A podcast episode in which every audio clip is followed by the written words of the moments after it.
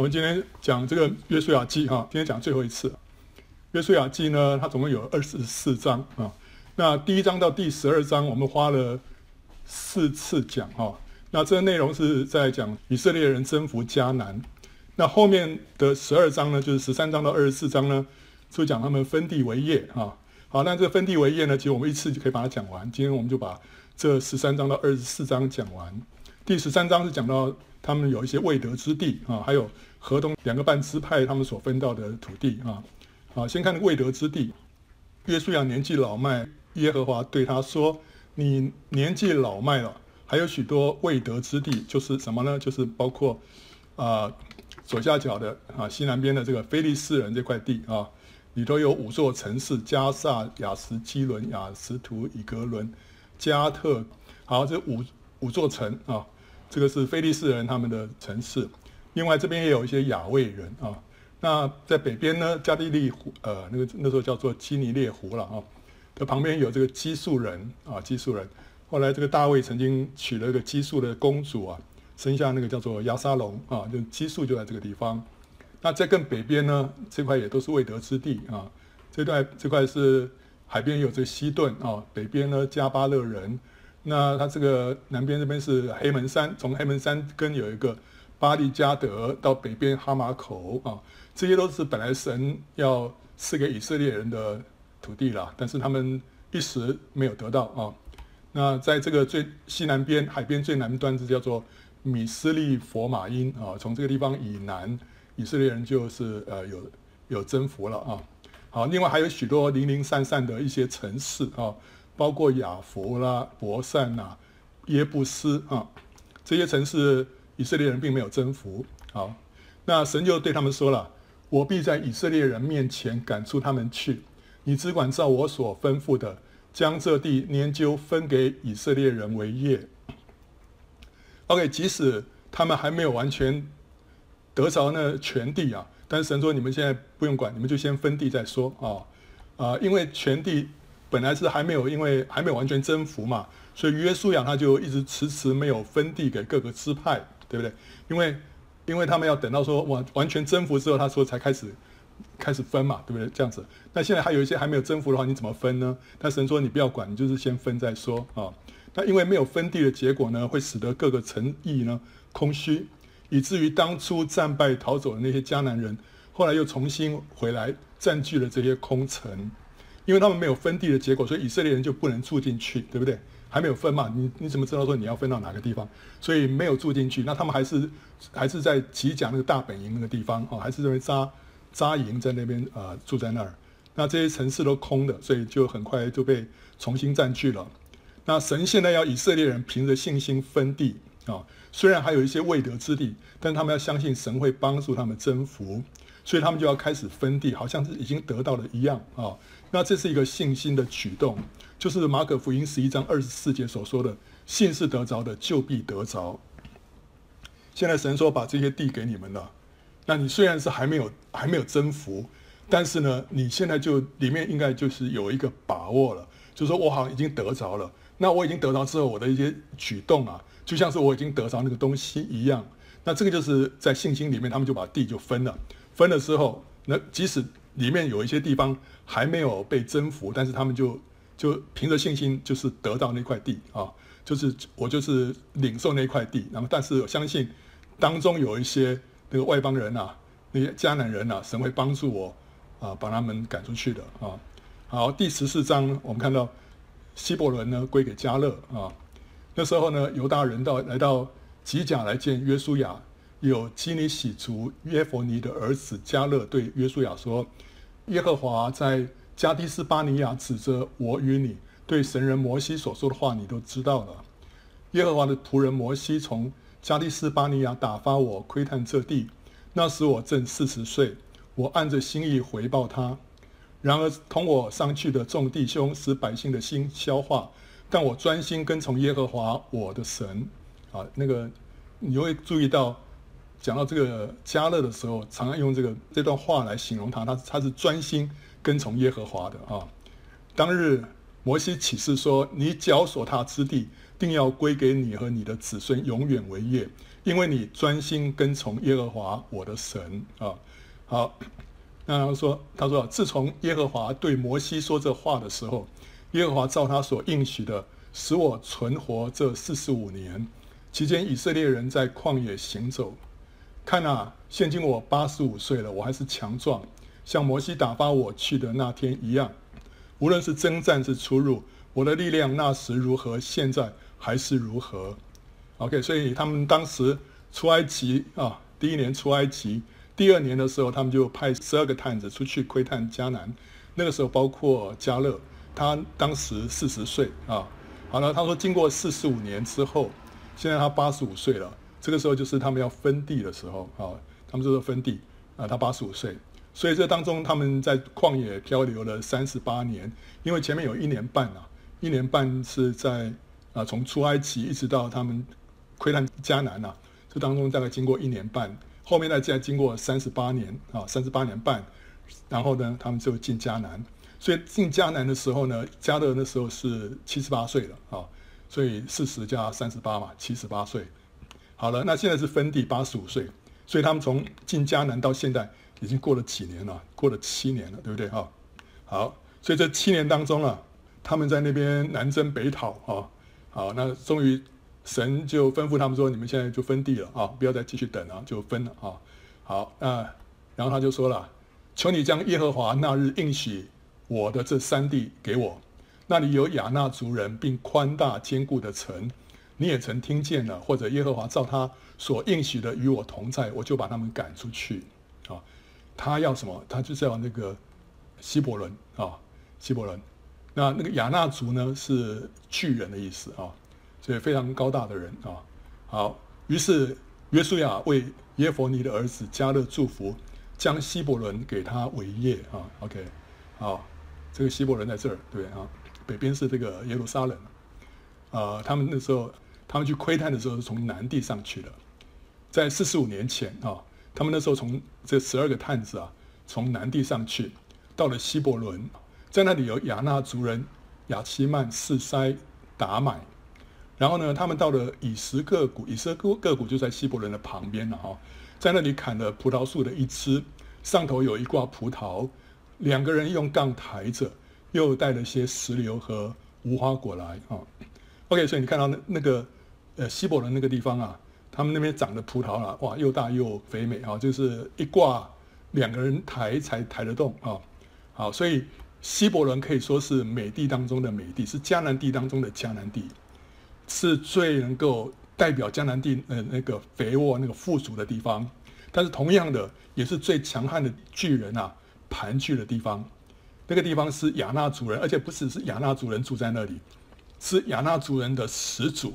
是亚衲族人当中最尊贵的人住在那个地方，所以他们当然是挑选最好的一个地段哈，给自己，对不对哈？所以这个是最最难攻的一个地方啊。他说，所以希伯伦就做了基尼洗族耶佛尼的儿子加勒的产业，直到今日，因为他专心跟从耶和华以色列的神。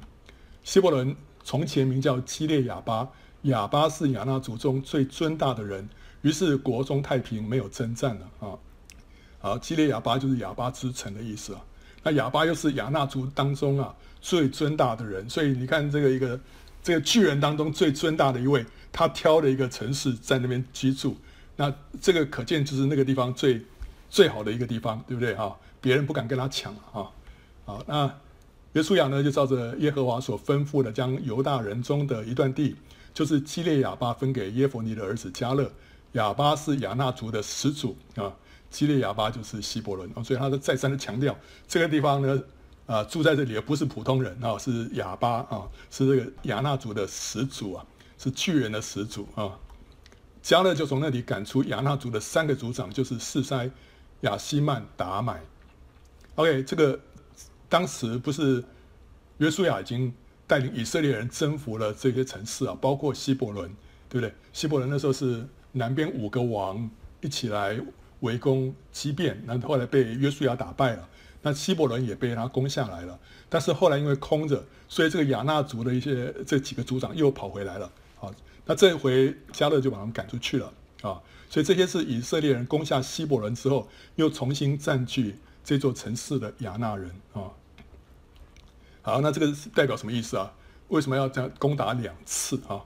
所以第一次啊，是是代表就是主耶稣的得胜，就是约书亚的得胜啊。那这次的第第二次的战役呢，是基督徒的得胜啊，就是主耶稣已经在十字架上战胜了仇敌，所以他已经取得了啊这个战场上一切的胜利，对不对？所以我们现在是怎么样？我们现在只要奉主的名宣告主的得胜，我们就能够赶逐仇敌、掳掠仇敌。今天我们是在主的后面。在跟着他们拿那个战利品啊，所以加勒他不需要重新再再围城，再啊率领一大堆人在那边攻城，他现在不需要了。他现在怎么样？他过去就是把那三个族长怎么样赶出去就好。他进过去，然后吩咐他们出去啊，然后他们三个呢就乖乖的就就就跑掉了。所以这次的。征战可以说没有动到什么这个一兵一卒，他只是过去先宣告他们的得胜，他就把那些赶出去了。所以今天我们跟仇敌的呃这个征战啊，也是一样，不需要说辛辛苦苦在那边征战。其实因为主耶稣已经得胜了，我们今天是站在主的肩头上啊，在宣告他的得胜，我们来掳掠仇敌啊，好，所以他就是把那三个人，他说就是赶出去了。不然的话，照理说你一个迦勒。你带着你的一家子，你的这个呃这些同胞几个人，怎么有办法把他们赶出去呢？对的，因为前面已经得胜了嘛啊。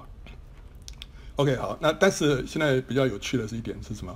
就是后来呢，加勒他并没有拥有希伯伦，而是让给了祭司亚伦的子孙，并且成为一个逃城啊啊。那个圣经里面说啊，从犹大支派、西缅支派的地业当中，要将以下所记的城。给了利未支派哥辖宗族亚伦的子孙，因为给他们拈了出了头一揪，将犹大三地的基列亚巴和四围的郊野给了他们。亚巴是亚衲族的始祖，基列亚巴就是希伯伦。哦，OK，所以这个意思是什么？就是把希伯伦这座城市，还有它四围的郊野，给了什么？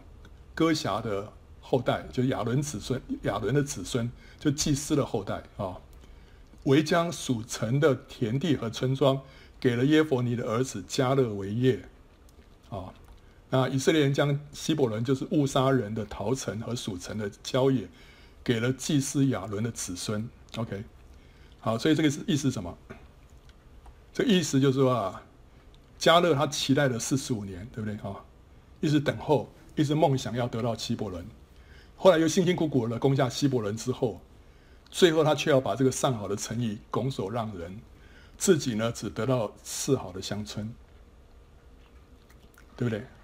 到最后的结果好像是这样，对不对？呃，那你说乡村也不错啦，那边葡萄都很很肥大、很肥美，也是没错啊。但是问题是，城市是精华，对不对啊？呃，有城墙的城市跟没有城墙的乡村有什么差别啊？有城墙的城市呢，它是安全啊，非常安全，可以防备盗匪还敌人的侵袭，因为有城墙嘛，所以他们把城墙一关起来，那些盗匪都不能入侵的。但你住在乡下的话就很难讲，对不对？那盗匪一来，哇，这个好像这个蝗虫过境，一下把你家里面东西全部抢光，你也没办法抵挡的啊。但是城市就不一样了。那另外一方面，城市里面比较方便，里面有商店啊，有市场。所以你要买东西呢就很方便，对不对啊？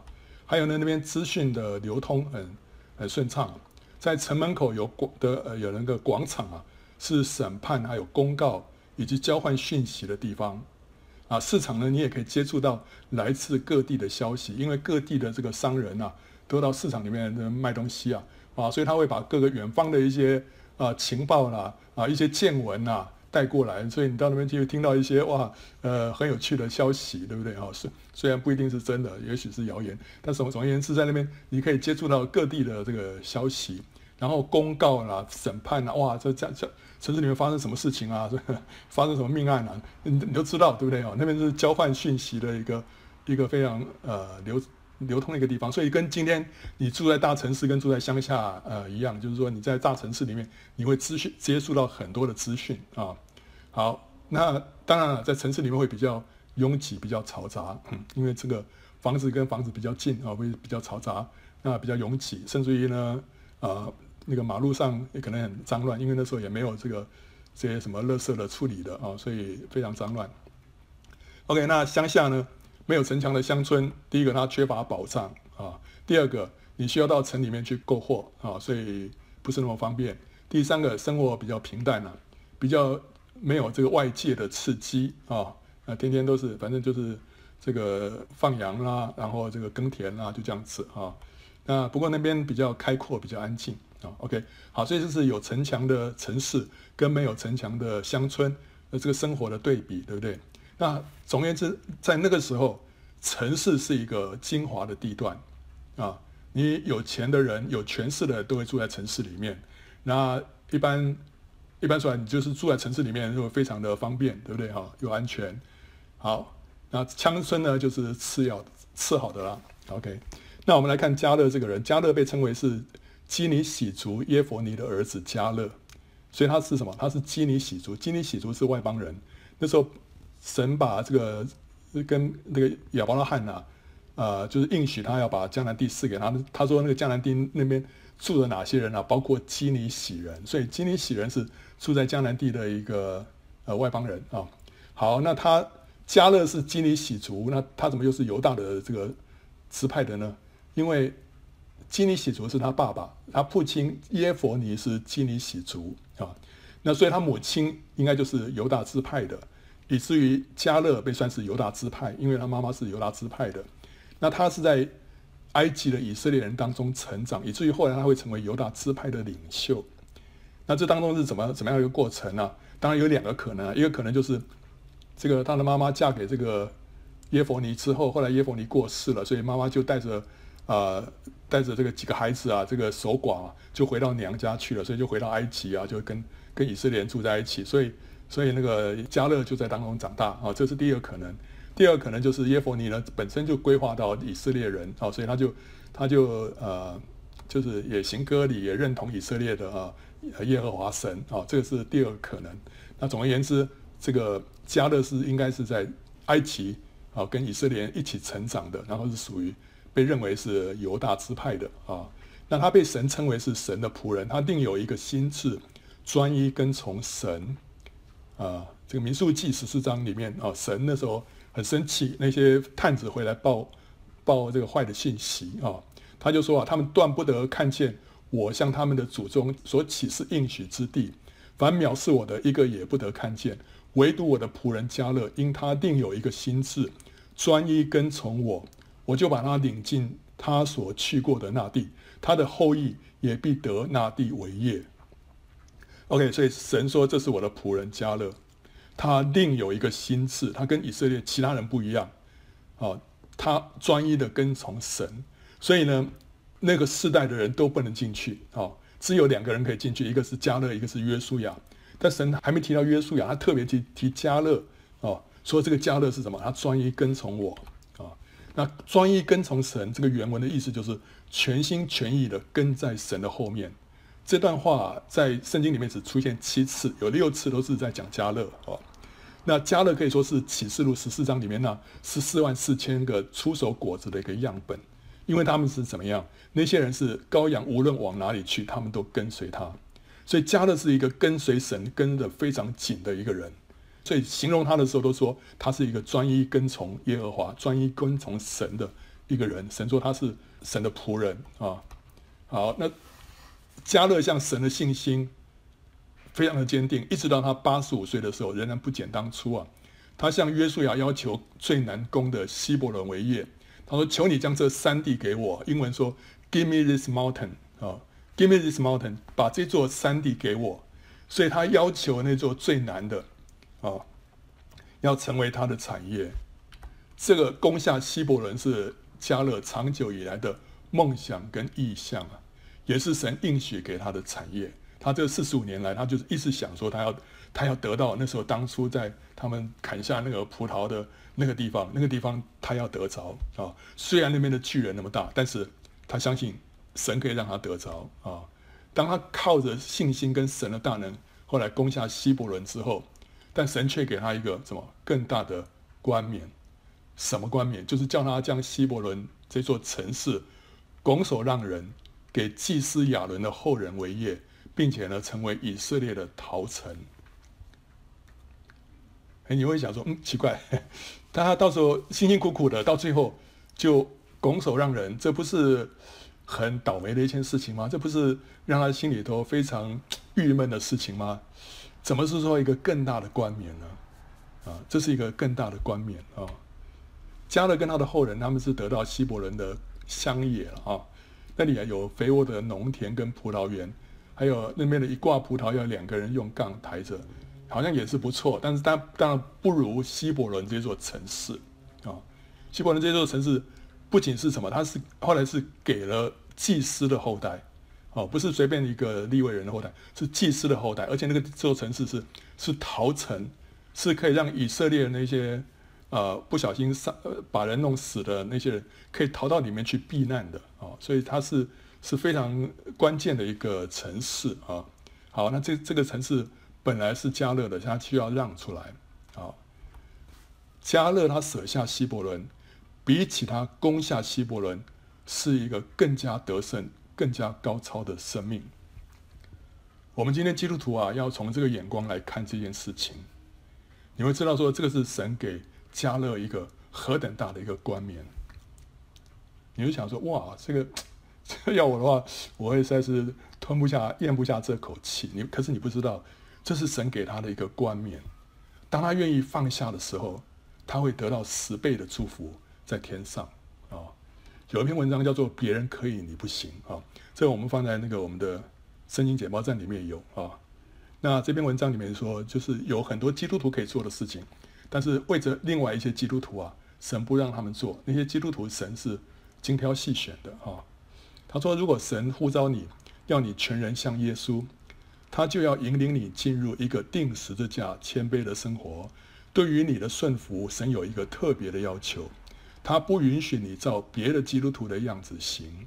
在许多事上，他似乎允许其他好人去做。却不允许你去做，主叫别人被尊敬、出人头地，而使你隐藏不为人所知，因为他为了他的在临的荣耀，要培育出一些精选的馨香的果子。这种果子呢，都长在隐秘的地方。神会让别人伟大，却使你渺小；他会让别人为他工作而得到称赞。却使你劳苦而不知道成就了什么，然后为了使你的工作更显得宝贵，他甚至于让别人抢走你所做之事的功劳，这样主耶稣来的时候，你要得到十倍的奖赏。所以你要知道说，这个是前面啊，你说哇，这个这个谁啊？那个加勒，加勒的信心何等让我们敬敬佩啊！哈。然后他向着神的这样的坚定啊、这不改这样子一直跟随神，哇，让我们非常的佩服。但你不知道好戏在后面，最后他被神这样子可以说剥夺了，被神这样破碎，这个是给他一个更大的冠冕，更大的冠冕啊、所以呃，我们要知道说，从神的眼光来看这个事情，加勒在后面的这个表现呢、啊，让他得到十倍的冠冕。这个有一个于洪杰牧师，他他有一个职场的见证啊，这个这个见证让我很受感动。那我之前有跟有一些弟兄姊妹们分享过啊，那我想就直接就把这一段播给大家看啊。然后我到了另外一家公司，我刚进那家公司的时候，他们把我聘去是资深的这个软体工程师哈。那他们有一个特别的项目交给我，叫我去负责。我我要带着三个三个小小团队去做那个东西。那我一进去的时候，我才才进去呃，才一两天，我的老板就把我叫去了。他说：“他说汉啊，他说我们公司现在碰到一个问题，已经长时间没有做出来，解决不了。那么那么呃呃，这个这个客人哈，就是美美国的麦当劳这个呃呃航空公司。”那是美国很大的这个航空公司，他们非常的不高兴啊，要我们赶快解决这些问题。所以他说：“你可不可以帮忙去帮忙看看有没有什么问题？”那那那个是跟我完全八竿子打打不在一起的一个一个一个项目哈。那他既然老板这样子跟我讲，我说好吧，我说我就过去看一下。所以我就祷告主，也求主给我智慧。然后我就花了几天时间在那个电脑实验室里面，我在那里找这个问题到底出在哪里。也哪里晓得呢？啊，神也很怜悯我哈，这个完全。这个跟我没有关系的一个一个一个项目，结果我我三天左右我就找到问题了哈，啊，我就把那个东西改过来以后试验一下，那原来那个荧幕上那种那种 data communication 的 data 通通都不出来的，结果我做了那个改了以后呢，啊，一下子所有的资料就全部出来，而且这个非常非常漂亮、非常整齐的出来。就在这个时候，突然一个美国人进实验室哈，高高大大的美国人进来。他一看到我这个荧幕上东西出来，他那个大手就把我坐的椅子就往旁边一推哈，他也不管我是谁，这么不礼貌的，然后一推，然后就试了两下以后，他说我要去跟老板讲，问题解决了。你知道这个这个这个实在是很不合理的一件事情哈，我当时被他气的，然后我在想怎么会有这样子的人来到这家公司碰到美国人这个样子。然后我心里面很不舒服，然后过一下他又进来，他一进来我就把椅子，该我把椅子一推我就离开，我不想理他，我就回我办公室去。哎呀，我坐在办公室里面，我气得不得了，我想这个家伙啊，然后我用很多的理由让自己啊有理由生气啊，我想什么种族歧视啦，啊欺人太甚啦，什么什么啊太不礼貌了啊，我越想越生气哈，然后后来就觉得说，哎呀，我不要去跟他计较。可是你知道吗？这种天然人的这种挣扎哈，跟压制是没有用的。这个是练外功，那个练得很辛苦。我只是觉得我是基督徒，算了，不跟他争了。可是哈，那个那个那个那个气实在很不舒服哈，就是好像一个胀的大气球，然后在这里对自己讲讲话，说算了，不要跟他争了。大人不跟小人斗，那个气球就慢慢放了哈，小了一点。可是，一想到他刚才那副嘴脸，气球又涨起来了哈，所以我就坐在我的房间，就一张一缩，一张一缩，哎呀，那个真的很不舒服啊！你们夫妻吵架也会有同样的情形，对不对？啊，我本来想这次原谅他的了，啊，那个那个气小一点，后来一想到他那副嘴脸，啊，气又涨起来哈，啊，又去骂他几句，然后回来，这是练外功，练得很辛苦。然后就在我那边挣扎的时候，我就突然转向主。因为因为我知道神给我们的拯救，啊，不光只是借着宝血洗净我们的罪，更是借着十字架，借着耶稣基督的生命，啊，这个弟兄们这两天一直讲死就死吧，那是很积极的死哈，就是我不再是我，我我学习学习认识与主同死同复活，啊，让现在活着的不再是我，是基督。而不是借着基督徒的教条、基督徒的这个该有的要求，在这里很勉强的、很辛苦的来面对这些事情。所以，当我转向主的时候，一转向主，哎呀，你知道，有一种说不出来的力量，说不出来的喜乐，好像不再是我与某人去看这个美国人哈，而是变成耶稣基督在看这个人。一下子，主的爱充满在我的里面，我就为他的灵魂祷告。我的眼泪就下来，哎呀，我我不光跟主道歉啊，为着我刚才那样子一个一个一个表现，生气的表现，我说主啊，你要救这个人，有一种说不出来的爱，我就为他祷告。弟兄姊妹，神可以在我们的生活环境里面，把我们带到很多属灵的经历，是我们从前只是风闻有这些道理，但是进不去的经历，但是神却在一个这样子的一个环境，一个这么不舒服的环境。突然把我带进同定的亮光，跟这种同定的经历，这么宝贵的一个境界，让我一下子经历到基督的替代是一个何等的不同。跟基督徒苦苦挣扎，要求自己，那是一个何等的不同。哎呀，基督不再是我，是主。我如今活着就是基督。那个耶稣一出来的时候，那个爱啊，那个能力，那个喜乐，在我的里面，那个那个气球不用这样子。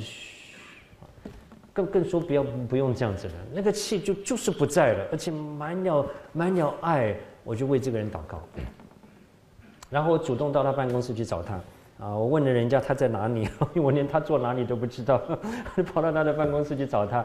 哎呀，他一看到我有点不自在，因为他自己知道他理亏哈，因为他这个太太不讲理了。那我就当做没有事一样坐下来，我就跟他介绍，我说我是新到这个公司的人，啊，我说我也很想认识你，啊，这个跟他聊一聊。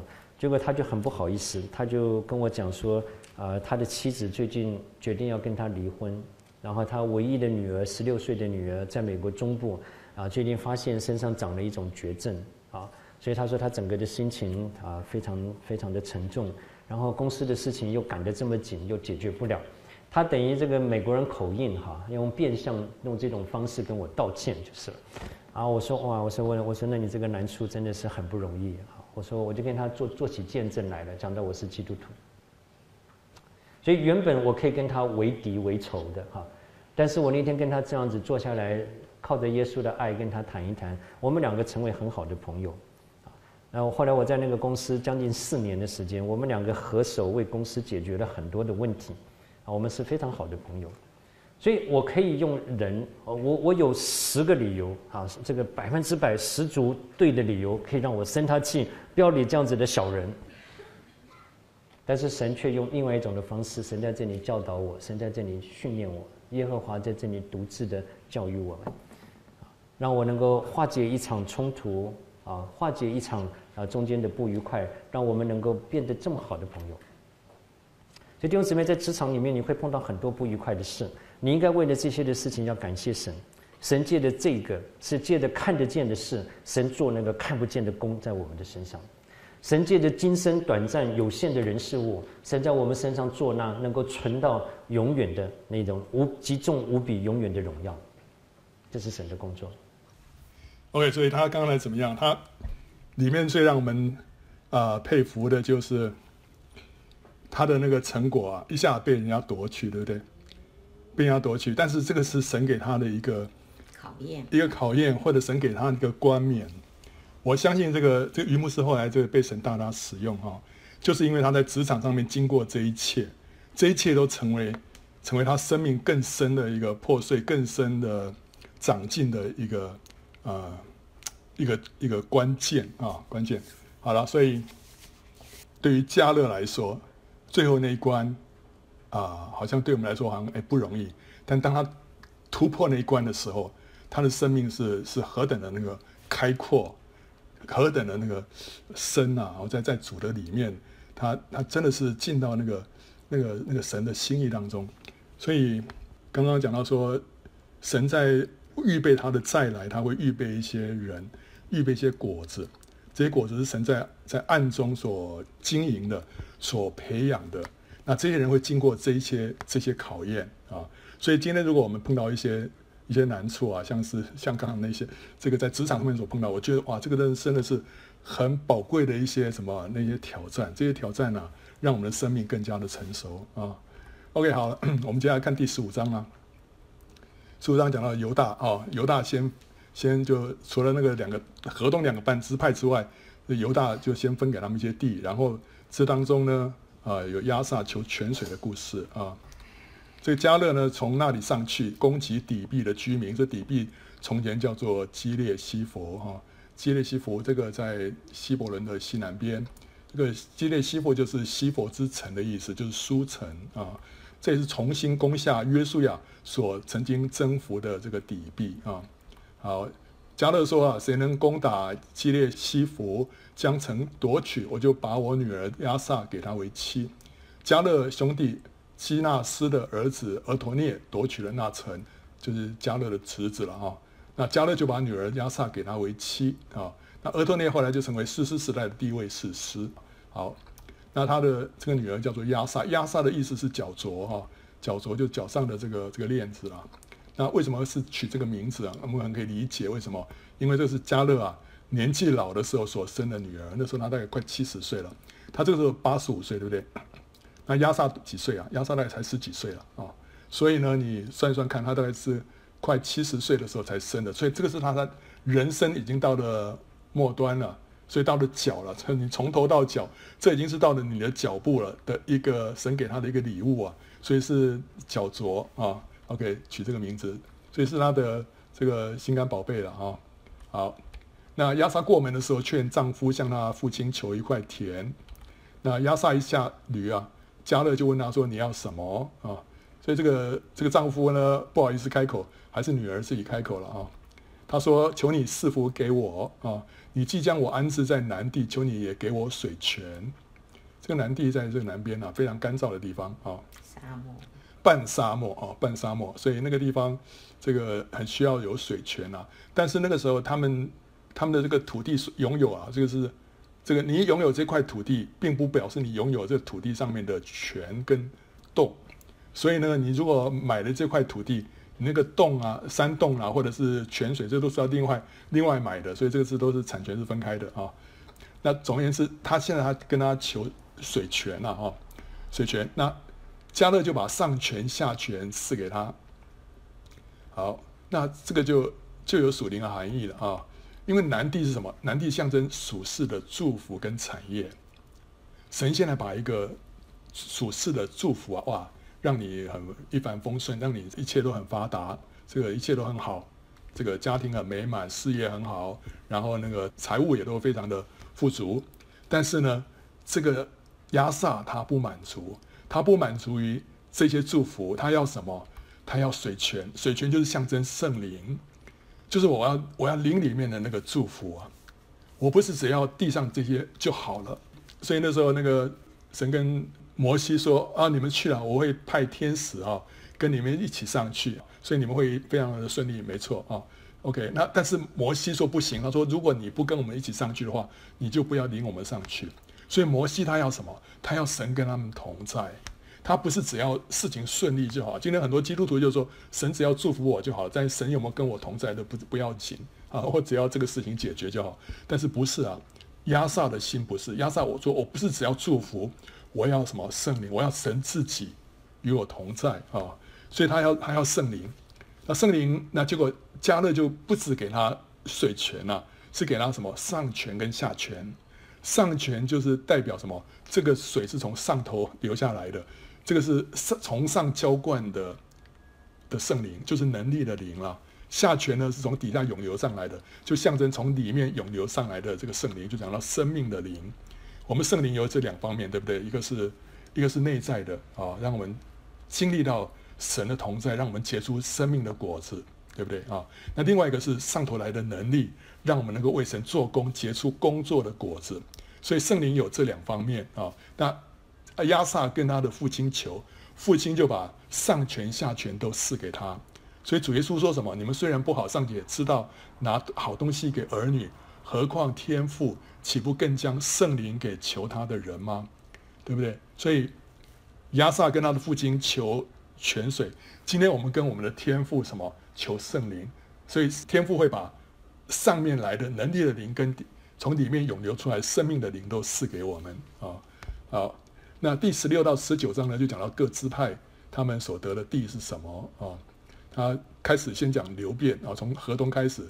流便、加德跟马拿西半支派啊，那接着呢，河西是从犹大就先分啊，然后接着呢就给以法莲，然后呢马拿西的另外半个支派啊，好，那这这时候这个约瑟的子孙啊，就是马拿西跟以法莲的子孙呢，啊，对约书亚说，耶和华到如今既然赐福于我们，我们也族大人多，你为什么仅将一丘一段之地分给我们为业呢？约书亚说：“你们如果族大人多，嫌以法莲山地窄小，就可以上比利洗人、利法因人之地，在树林中砍伐树林。其实约书亚本身是以法莲支派的啊，但是他的族人啊说：哇，怎么怎么你在负责分地没有给我们一些什么特别好处啊？这个就给我们分这这么一点，他是不够啊，就跟他抱怨啊。他说：哎，可以啊，你们可以再去砍伐啊。”那他们怎么说啊？他说：“那山地容不下我们，并且呢，住平原的迦南人，就是住伯善和属伯善的镇子，伯善的人啊，就是还是被外邦人所占据的啊。还有呢，住耶斯列平原的人都有铁车，耶斯耶斯列平原就在这马来西半支派的北边这里啊。OK，那边有好好几个城市都是还是被那个迦南人所控制的啊。所以这些约瑟的子孙他们。”就是说不行啊！你分给我们这些地方里面，好多地方都还没有，还被人家占据了哦。这样子的话，我们是不够住啊！哦，所以这里你看到两种不同的眼光啊。约书亚的眼光跟这些人的眼眼光不一样。有信心的人是在难处当中看见机会，没有信心的人是在机会当中只看到难处，以至于他们只能捡现成的，不能开拓新的领域，对不对？那个。约书亚把一些地分给这这个玛拿西跟以法莲，这当中有很多还没有被征服，但是约书亚看到里面的这个机会，看到里面的这种 potential 这个潜力，对不对哈？他说：“哎呀，那个你们都可以去去征服啊，去开拓啊。”但是他们就说：“不行啊，不行啊！”他们看到那个难处，所以他们只能捡现成的了，他们没办法开拓新的领域啊。但是约书亚就对他们说啊。就是以法莲和玛拿西人说：“你们你是族大人多，并且强盛，不可仅有一丘之地，山地也要归你。虽是树林，你也可以砍伐；靠近之地必归你。迦南人虽有铁车，虽是强盛，你也能把他们赶出去。”所以约书亚是看到无比的机会，对不对？哇！你放眼望去，这些都是都是要给你的。但是你就是需要去开拓，你要需要把他们赶出去，就这样就好了。但是他们就害怕哦，OK，所以这两种不同的人就有不同的眼光啊。然后后来再把其他的地哦继续的分给别的支派，便雅悯在南边啊，然后西缅啊就从犹大当中再分一些城市给他们啊，然后北边是西布伦、以撒迦、亚设、拿弗他利，然后南边这里还有但哦。但后来到北边又得了一块地啊，好，这些是把这些啊江南地就分给这十二个支派了。那这灰色的部分呢，这里是还有未得之地啊。好，那当中啊比较有趣的是，马拿西支派有五个女儿，他们也来分产业。马拉西的全孙、玛吉的曾孙、基列的孙子、西佛的儿子、西罗非哈没有儿子，只有女儿。他的女儿名叫马拉、挪阿。何拉、密迦、德萨，他们来到祭司以利亚撒和嫩的儿子约书亚并众首领面前说：“耶和华曾吩咐摩西，在我们的弟兄中给我们产业啊。”于是约书亚照耶和华所吩咐的，在他们的伯属中把产业分给他们。除了约旦河东的基列和巴山地之外，还有十分地归马拉西，因为马拉西的孙女们。在马拉西的孙子中得了产业，基列地是属马拉西其余的子孙，啊，所以这到底是怎么回事啊？就是马拉西啦，啊，生的这个马吉，马吉的儿子基列啊，啊，基列这个基列跟基列地是同一个名字，但是没有关系啊，常常会这样子搞混啊。好，那这个基列呢，生了六个儿子啊，那这个其中有一个儿子叫西弗，西弗又生了西罗非哈，西罗非哈生了五个女儿啊，OK。啊，这个蛮有趣的，啊，然后接着他说啊，除了约旦河东的基列和巴珊地之外，还有十分地归马拿西啊，这到底怎么回事？这个河东，河东啊，就是马其他另外有一些子孙啊，除了基列之外，还有其他的那些子孙，那些子孙就把河东的地分给他们啊。那基列的这些子孙呢，就是得到河西的地方啊，这些。这些啊，这些人分分到河西，这些河这些子孙啊，他们就把它分成十份啊，十份。那这十份呢，不是每一份都一样啊。那里头，因为他是六个儿子嘛，所以这个每个儿子的这个后代啊，就分到六分之一啊。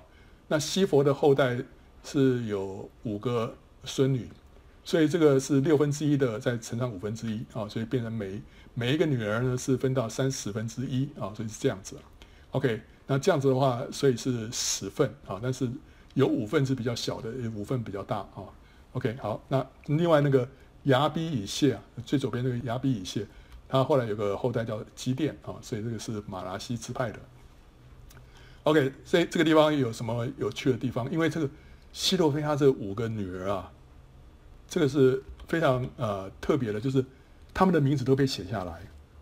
那这个故事呢，又在圣经里面。出现了好几次，就是他们怎么样去争取要要得到产业啊？好，那这个我们一般都是觉得说，OK，这个这个故事给我们的教训是什么啊？圣经神都是很很这个男女平等啊，所以这个女孩子也可以一样分产业。OK，这是我们最直接的体会是这样子啊。好，但是其实它还有，我想还有更深的一些含义啊。那时候神应许亚伯拉罕哈要祝福他。神要赐给他什么东西？哈，那时候他跟罗德分手之后，耶和华对亚伯兰说：“啊，从你所在的地方，你举目向东西南北观看，凡你所看见的一切地，我都要赐给你和你的后裔，直到永远。所以神要应许亚伯拉罕要赐给他什么？第一个是地啊，然后第二个呢，我也要使你的后裔如同地上的尘沙那样多。人若能数算地上的尘沙，才能够数算你的后裔。所以神给亚伯拉罕的第二个应许是要给他后裔啊。你起来壮壮人走遍这里，因为我必把这地赐给你啊。OK，所以赐给他两个，一个是后裔，一个是地。那这个后裔跟地其实都是在预表什么？都是在预表基督。那个后裔就是就是指着指向基督。这个地呢是迦南美地，也是预表基督。所以这两个都是基督啊，都讲讲到基督。好了，那所以这这两个是。神给亚伯拉罕应许的核心，那我们就看到以色列人对于神给亚伯拉罕的应许，有的人不是那么在乎，特别像那个以扫，对不对？他他不是那么在乎那些应许，但有的人非常在乎，像雅各。好，那我们再看到在圣经里面有一些女子对于这个后裔跟地啊，也是非常的坚持。我们看到谁对那个后裔非常坚持，他一定要生下儿子。他一定要生儿子啊！像犹大的媳妇他玛，他宁可呃付上这个生命的代价，他也一定要生下一个儿子。这个儿子怎么样？这个儿子跟神所应许那个后裔有关系的。后来他玛成为主耶稣的先祖，他是付上一个代价的。所以这个女子她为着要承受神的应许，她愿意不计一切的代价。另外，关于地呢，我们看到有这里有五个女孩子啊，就是西罗非亚的女儿，她们对于要承受这个产业，她们非常的在乎。她们没有兄弟，她她父亲就只有这这五个女儿，但是他们觉得说，他们不能放弃这样的一个权益啊。这五个女儿的名字都被写在圣经里面，在圣经里面，其实对于女女孩子的名字哈，比较忽略的，一般都不是太提的，但这里一下就提五个。我想想看，好像圣经里面有没有连续提五个女孩子的名字？好像没有啊。这个主耶稣有提到他，他跟随他的一些女子，但好像不到五个哈。你看连续提五个女孩子的名字哈，好像只有这个地方。那这这五个女孩子有那么那么了不起吗？但是神就是把她们名字都列下来，可见是这五个名字有意义的哈。这个第一个是马拉，马拉是生病的意思；挪阿是动作的意思。荷拉是鹧鸪，密迦是皇后，德萨是可爱，哦，这这五个名字是有有它的意义啊。好，那这表示什么意义呢？我相信这个是表示说，他们对于神的应许啊，他们有一个渴望跟坚持。第一个是生病啊，生病就表示他他渴望神所应许的产业到了一个要生病的地步啊。我因思爱成病啊，那个雅歌里面对不对哈？他。渴望得到一个东西，到了要生病的地步，所以呢，他就采取什么？他采取动作，他去跟摩西提出要求，啊、说求你把这个地啊，也要产业要也要分给我们啊、那他本来像是一个鹧鸪一样，鹧鸪是一个软弱卑微的一个小动物啊、是一个就是那个大卫怎么说啊？说那个他自己啊。他说：“这个有人啊，在扫罗王面前说他坏话，想要赶逐他，不容他在耶和华的产业上有份。说你去侍奉别神吧。啊，现在求王不要使我的血流在离耶和华远的地方。以色列王出来是要寻找一个个找，如同人在山上猎取一个鹧鸪一般。好，所以鹧鸪是一个非常很卑微的一个小小动物啊。他他说他自己像一个鹧鸪啊。”然后他说：“不容我在耶和华的产业上有份啊！”这跟他们这五个女孩子所面对的困境也是一样，对不对？他们想要在耶和华的产业上有份啊，但是他们只是一个像鹧鸪一样的一个卑微啊。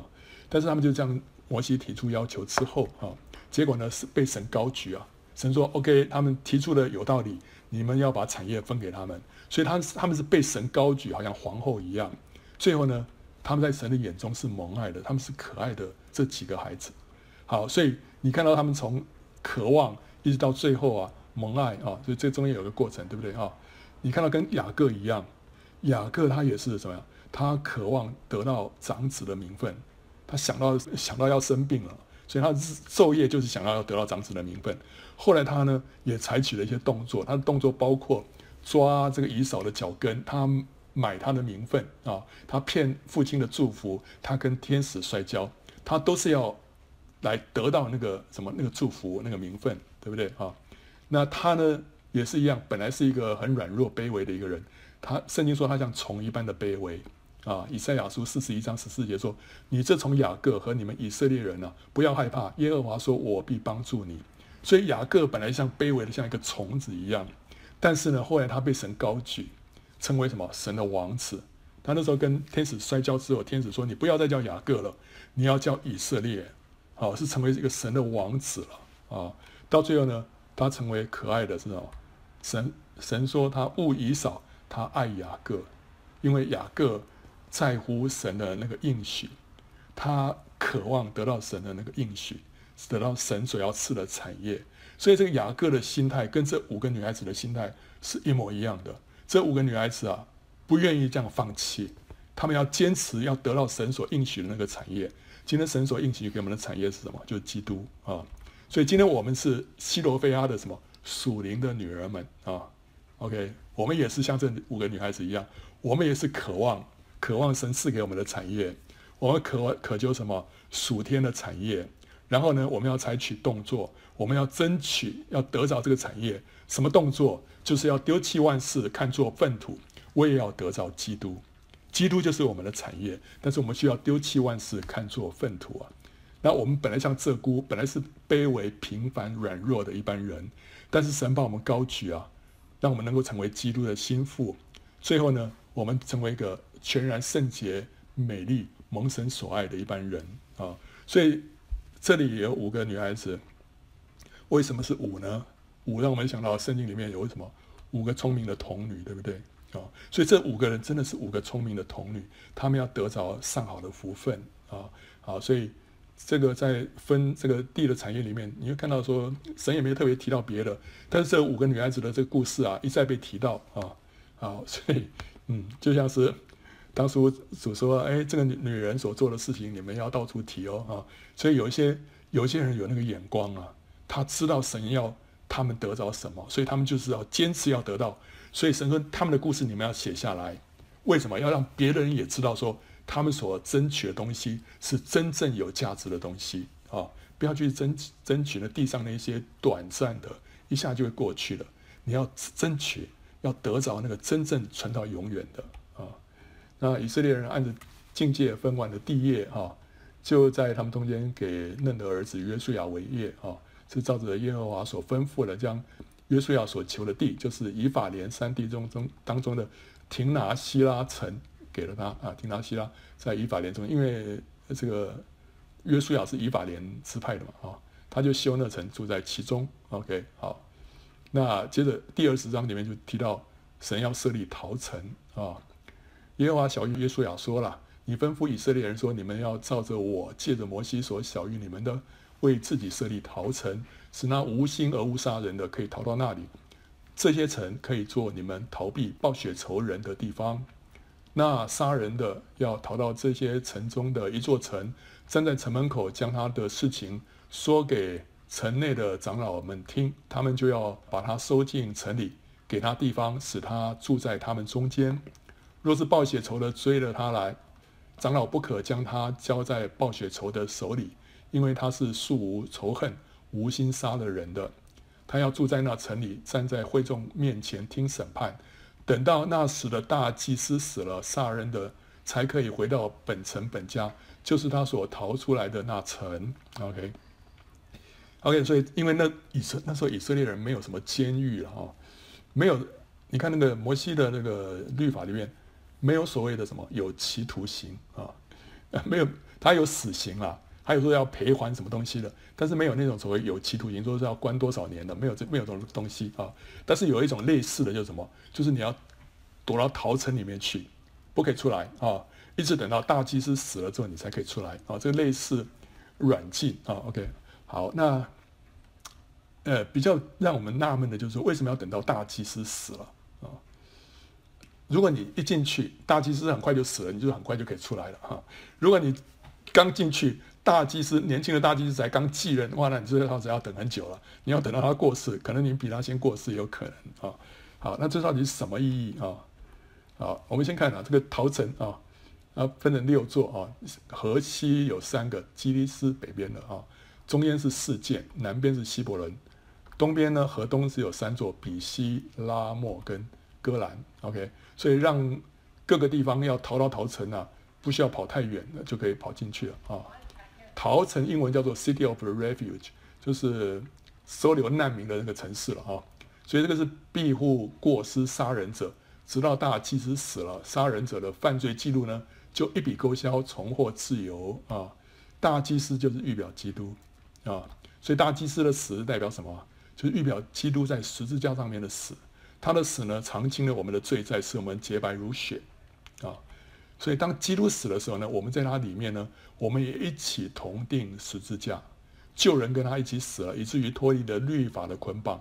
不再受到律法的定罪，从此我们成为新造的人，旧事已过，一切都变成新的了。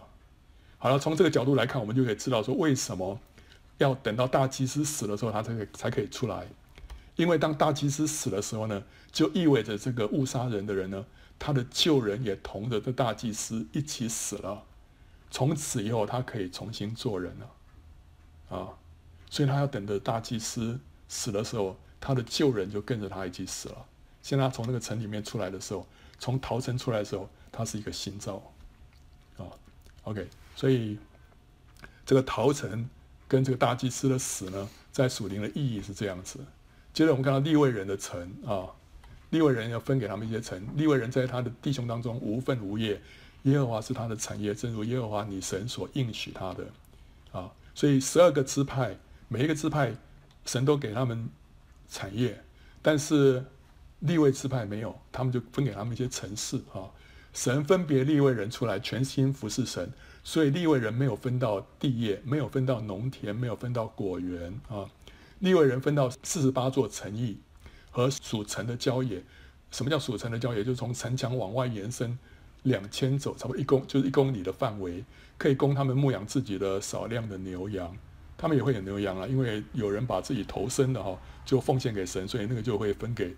这些利未人啊，所以他们不像是其他以色列人会有大批的牛羊到外面去牧放啊，不需要，他们只有少数的啊，呃，可能一两只在家里面啊，然后呢，这个肥牛犊的有客人来的时候可以宰杀啊，好，所以不是很多，但是呢，他们有一些地方让他们去牧养啊，然后呢，耶和华是一利未人的产业，所以凡是以色列人献给神的初熟产物和十一奉献。神都赐给利未人，这意味着什么？意味着凡属神的，就是他们的，他们得着神就得着一切，对不对啊？所以凡是奉献给神的，神都说 OK，就交给利未人啊。再奉献了，然后就交给利未人。所以利未人他们有神，但是神所有的就是给他们啊。所以他们得着神就得着一切了。神使利未人散住在以色列各个支派之内，就是为了让让他们来教导以色列人律法。按着律法审判，坚固以色列人的灵性，所以他们被分散住在各个支派当中，有神的美意啊，就是要教导他们律法。他们自己要先明白律法，所以呢就可以教导人律法啊。那利未人他们分到哪些城邑啊？他利未的呃这个支派有三大家族哈，呃有三个家族，一个是哥辖，一个是革顺，一个是米拉利。哥辖的后代当中有一个是。这个祭司啊，就是亚伦的后裔。那他们分从这个犹大支派、西缅跟便雅悯这三个支派当中，分到十三座城。那其他的哥辖的子孙呢，从以法莲、但跟马西西边的马拉西支派分到十座城。所以你看，从南边到北边啊，这个祭司是分到最南边的，西边的最南边。然后呢，中间就是以法莲、但跟马拉西支派，这个是是呃十座城给利未人。革顺是分到北边的，啊，北边的几个支派，以撒迦、亚设、拿佛他利，还有东边的马拉西支派，得到十三座城。米拉利呢，他的后代从流便、迦得，啊，这个是河东啊，还有河西的西部人呢，分到十二座城。这里面红字表示说，每一个支派各提供一座陶城啊，所以它总共有四十八座城，这是给利未人的。那第二十二章呢，就讲到两个半支派呢，他们足坛为证啊。河东两个半支派的男丁遵守遵守了摩西和约书亚的命令，协助其他支派征服了河西，征战了数年之久，可能七年吧。啊，OK，他们完成了任务，约书亚就为他们祝福，使他们带着大批的战利品，包括牲畜、金银、铜铁、衣服，返回河东。他们在约旦河西岸筑了一座高大的坛呢、引起其他支派的疑忌，以为他们违反了神的诫命，另立祭坛，就派了十个首领。和大祭司的儿子菲尼哈一同去交涉，两个半支派就解释说，这坛不是祭坛，乃是为了后人做证据，证明耶和华是神，以免他们的后代被河西的以色列人排除在外，而不再敬畏耶和华。这些话就化解了其他支派的疑虑，止息了一场可能的内战啊。那二十三章就讲了约书亚的遗命啊，四四境太平了许久呢。约书亚就老迈，他就嘱咐以色列的首领，第一个，他就说神已经成就了这一切，为什么呢？因为那为你们征战的是耶和华你们的神啊。然后呢，你们要大大壮胆，谨守遵行写在摩西律法书上的一切话，不可偏离左右。然后呢，不可以与你们中间所剩下的这些国民掺杂，他们的神你们不可以提他的名，不可以指着他起誓，也不可以侍奉叩拜。然后神已经应验他赐福的应许。以色列人如果背约的话，神也会降祸，将他们从美地除灭！好，这这个是他给他们的呃一些吩咐。最后一章呢，是在示剑立约啊。约书亚就把众支派呢聚集在示剑，示剑在这以色列的正中间这儿啊。那一开始呢，他就转述神的话啊，神神说啊，他就回溯历史，从亚伯拉罕一直到征服迦南啊，然后接着他就说了。现在你们要敬畏耶和华，诚心实意的侍奉他，将你们列祖在大河那边和在埃及所侍奉的神除掉，去侍奉耶和华。若是你们以为侍奉耶和华为不好，今日就可以选择所要侍奉的，是你们列祖在大河那边所侍奉的神呢？是你们所住这地的亚摩利人的神呢？至于我和我家，我们必定侍奉耶和华。所以他让他们做一个选择啊。到底你们要侍奉什么？就他们都说 OK，他们愿意侍奉耶和华啊，而且他们愿意作证。好，那约书亚就说好，那我们就立约，那在事件为他们立定一些律例典章。就在摩西的那些律例典章之外，他们会有一些更细的一些规定啊。那他就在把一块大石头呢立在橡树下面的圣所旁边，作为见证。所以那个时候这个会幕啊，那时候在搬到事件那个地方了啊。好，那这个示剑那边有个橡树哈，就从亚伯拉罕时代一直到那时候哇，一直很重要的一个地标啊。好，考古学家在示剑的以巴路山后来就挖出了一个石碑，这是位在一个叫做巴利比利土庙的前院的入口。这在四世纪第九章里面有提到一个巴利比利土的这个庙啊。那有学者判断，这里可能也就是约书亚当时所立的那块大石头啊。好。那最后呢，那就讲到说，约书亚后来就活到一百一十岁了啊。然后约书亚在世和约书亚死后，那些知道耶和华为以色列人所行诸事的长老还在的时候呢，以色列人就侍奉耶和华。那以色列人同时从埃及啊啊所带来的约瑟的骸骨，就把它葬埋在示剑，就是雅各从前用一百块银子向示剑的父亲哈摩的子孙所买的那块地里。这就做了约瑟子孙的产业啊！创世纪最后一章，那个时候约瑟就吩咐说，将来要把他的骸骨从埃及带出去。所以他那时候他是带着信心说的。后来他们出埃及的时候，的确就把他的骸骨带出来了。那在约书亚记最后一章里面提到，他们说把这个骸骨呢就葬埋在示剑啊。那这里呢，最后大祭司以利亚撒也死了。OK，所以呢，这个这边就是讲到说。他们出埃及的那一代，现在到目前全部都过去了。等到下一个卷书就是呃四世纪，就是另外一个新的世代啊、开始。那那个世代呢，对于神不太认识，所以他们就常常偏离神。然后后来呢又被管教啊、就呼求神，神又赐给他们拯救。OK，好，那那个我们就这个约书亚记就停在这个地方啊。